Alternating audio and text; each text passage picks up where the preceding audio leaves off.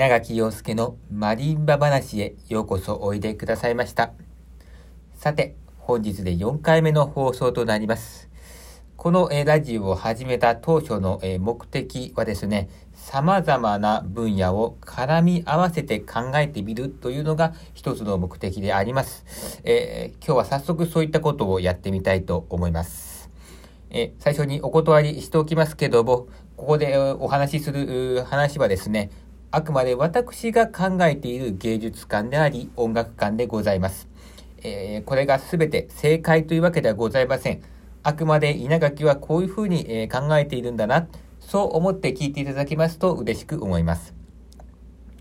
さて、本日は3つのお話をさせていただきたいと思います。まず1つ目は、私が専門としているマリンバについて、えー、2つ目は西洋音楽が日本でどのように受容されてきたか、いわゆる、えー、西洋音楽の受容史について、えー、3つ目は西洋音楽の作曲法について、この3つを絡み合わせてみたいと思います。えー、まず、えー、私がこう専門としているマリンバという楽器ですが、これはまた、えー、詳しくは、えー、回を改めましてお話ししますけども、えー、約100年ぐらい前にアメリカで、えー、完成された楽器でございます。えー、その楽器がですね、1950年に、えー、日本で初めて、えー、マリンバ、えー、日本で初めて演奏された、えー、年でございます。えー、こう考えてみますと、えー、まだまだ歴史が浅いように思いますけども、えー、実は、え西洋音楽というものも日本ではまだまだ、え歴史が浅いんでございます。え1925年ですから、先ほどのマリンバが、え演奏された年から約25年前、1925年に日本で初の本格的なオーケストラ公演があった。うん、その25年後にマリンバが、えー、日本にやってきて、1960年ぐらいから、えー、日本人作曲家が、えー、マリンバの曲を、え書くようになり、マリンバという楽器は日本で発展、えされた楽器なんでございます。ですから、えー、まあ、マリンバよりも少し前に西洋の音楽が入ってきているとはゆえ、えー、それほど、えー、時代的な差はないんでございます。えー、この西洋の音楽家では、えー、いつ入ってきたかと言いますと、まあ、皆さんご存知、これは1868年の明治維新でございます。えー、それまで鎖国されてたわけでして、そこから、えありとあらゆるものが西洋化されていくわけなんでございます。えもちろん、この時に日本に音楽というものが入ってきました。では、まず、ここで、え明治初期の日本人の音楽観、といったところからお話を展開していきたいと思うんですけども、明治初期は、えー、日本人の音楽館、えー、代表的な3つの音楽館があったと考えられているそうなんでございます。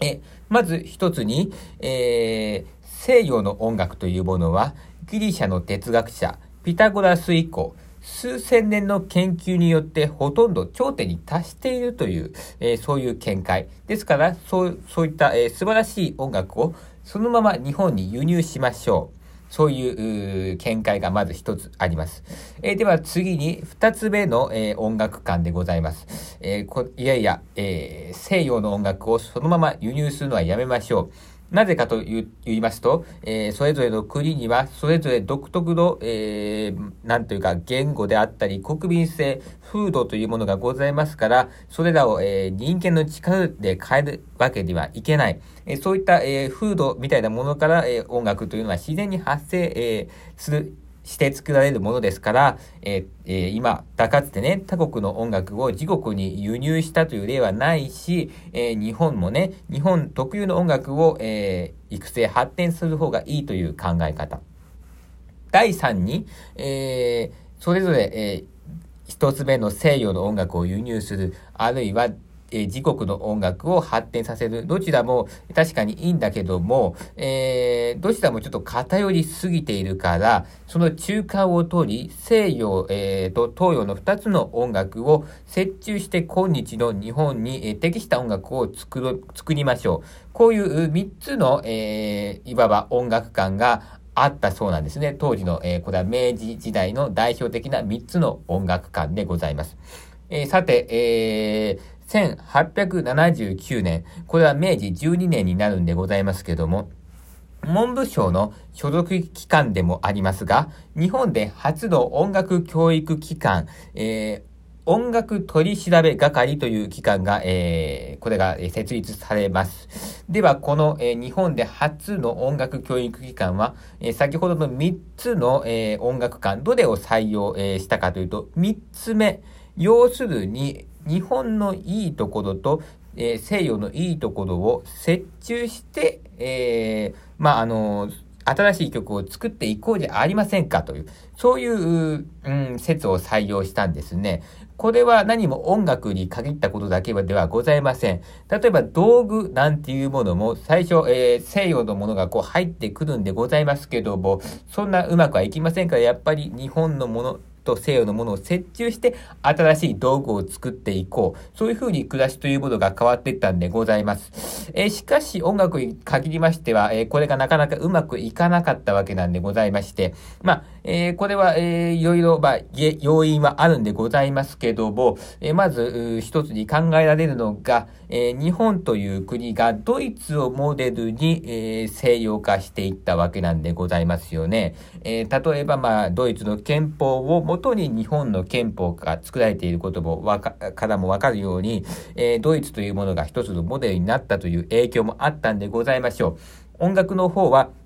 ドイツを中心とした、えー、まあ、西洋音楽がそのまま演奏されるということが、まあ、いわばスタンダードな状況になりました。えー、まあ、これはとりあえずいいとか悪いとかは置いときまして、そういう状況になったというお話でございます。では、この西洋の曲というものは、どのような、えー、作曲法がなされているんでございましょうか。えー、おそらく私のこれは考えなんでございますけども、えー、ほ、ほとんどまあ、7割ぐらいの曲が3部形式という形式で、えー、西洋の、え、曲は書かれているんだと思います。え、これは、えー、3部形式というのは何かと申しますと、まず形式というのは、時間軸上の素材の並べかの、並べ方のことなんですね。えー、ですから、3部分に表、分かれているということを表しているんじゃなくて、部分と部分がどのように関連しているかを指しているんでございます。えー、例えば、A という要素がございます。その次に B という要素が来て、その次に C という要素が、えー、来た。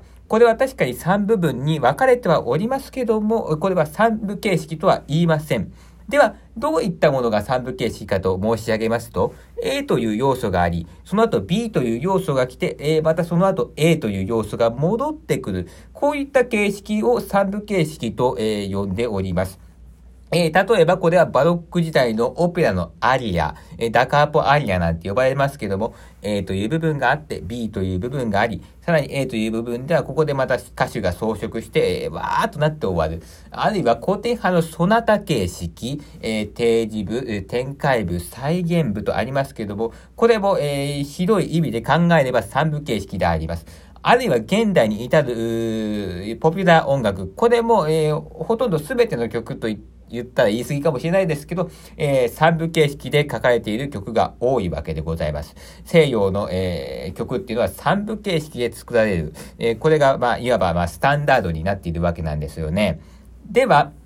ここで、えー、マリンバに、えー、戻りたいと思います。えー、マリンバの曲ももちろん、え西洋の様式で書かれている曲、えそして、まあ、日本的な曲あ、いろいろありますけども、私がとりわけ強調したいのは、和洋折衷で書かれている曲も、えまあ、多いということなんでございます。え今日は一つ例に挙げたいのがですね、安倍恵子先生というマリンバ奏者がお、おられます。この方、私の先生なんでございますけども、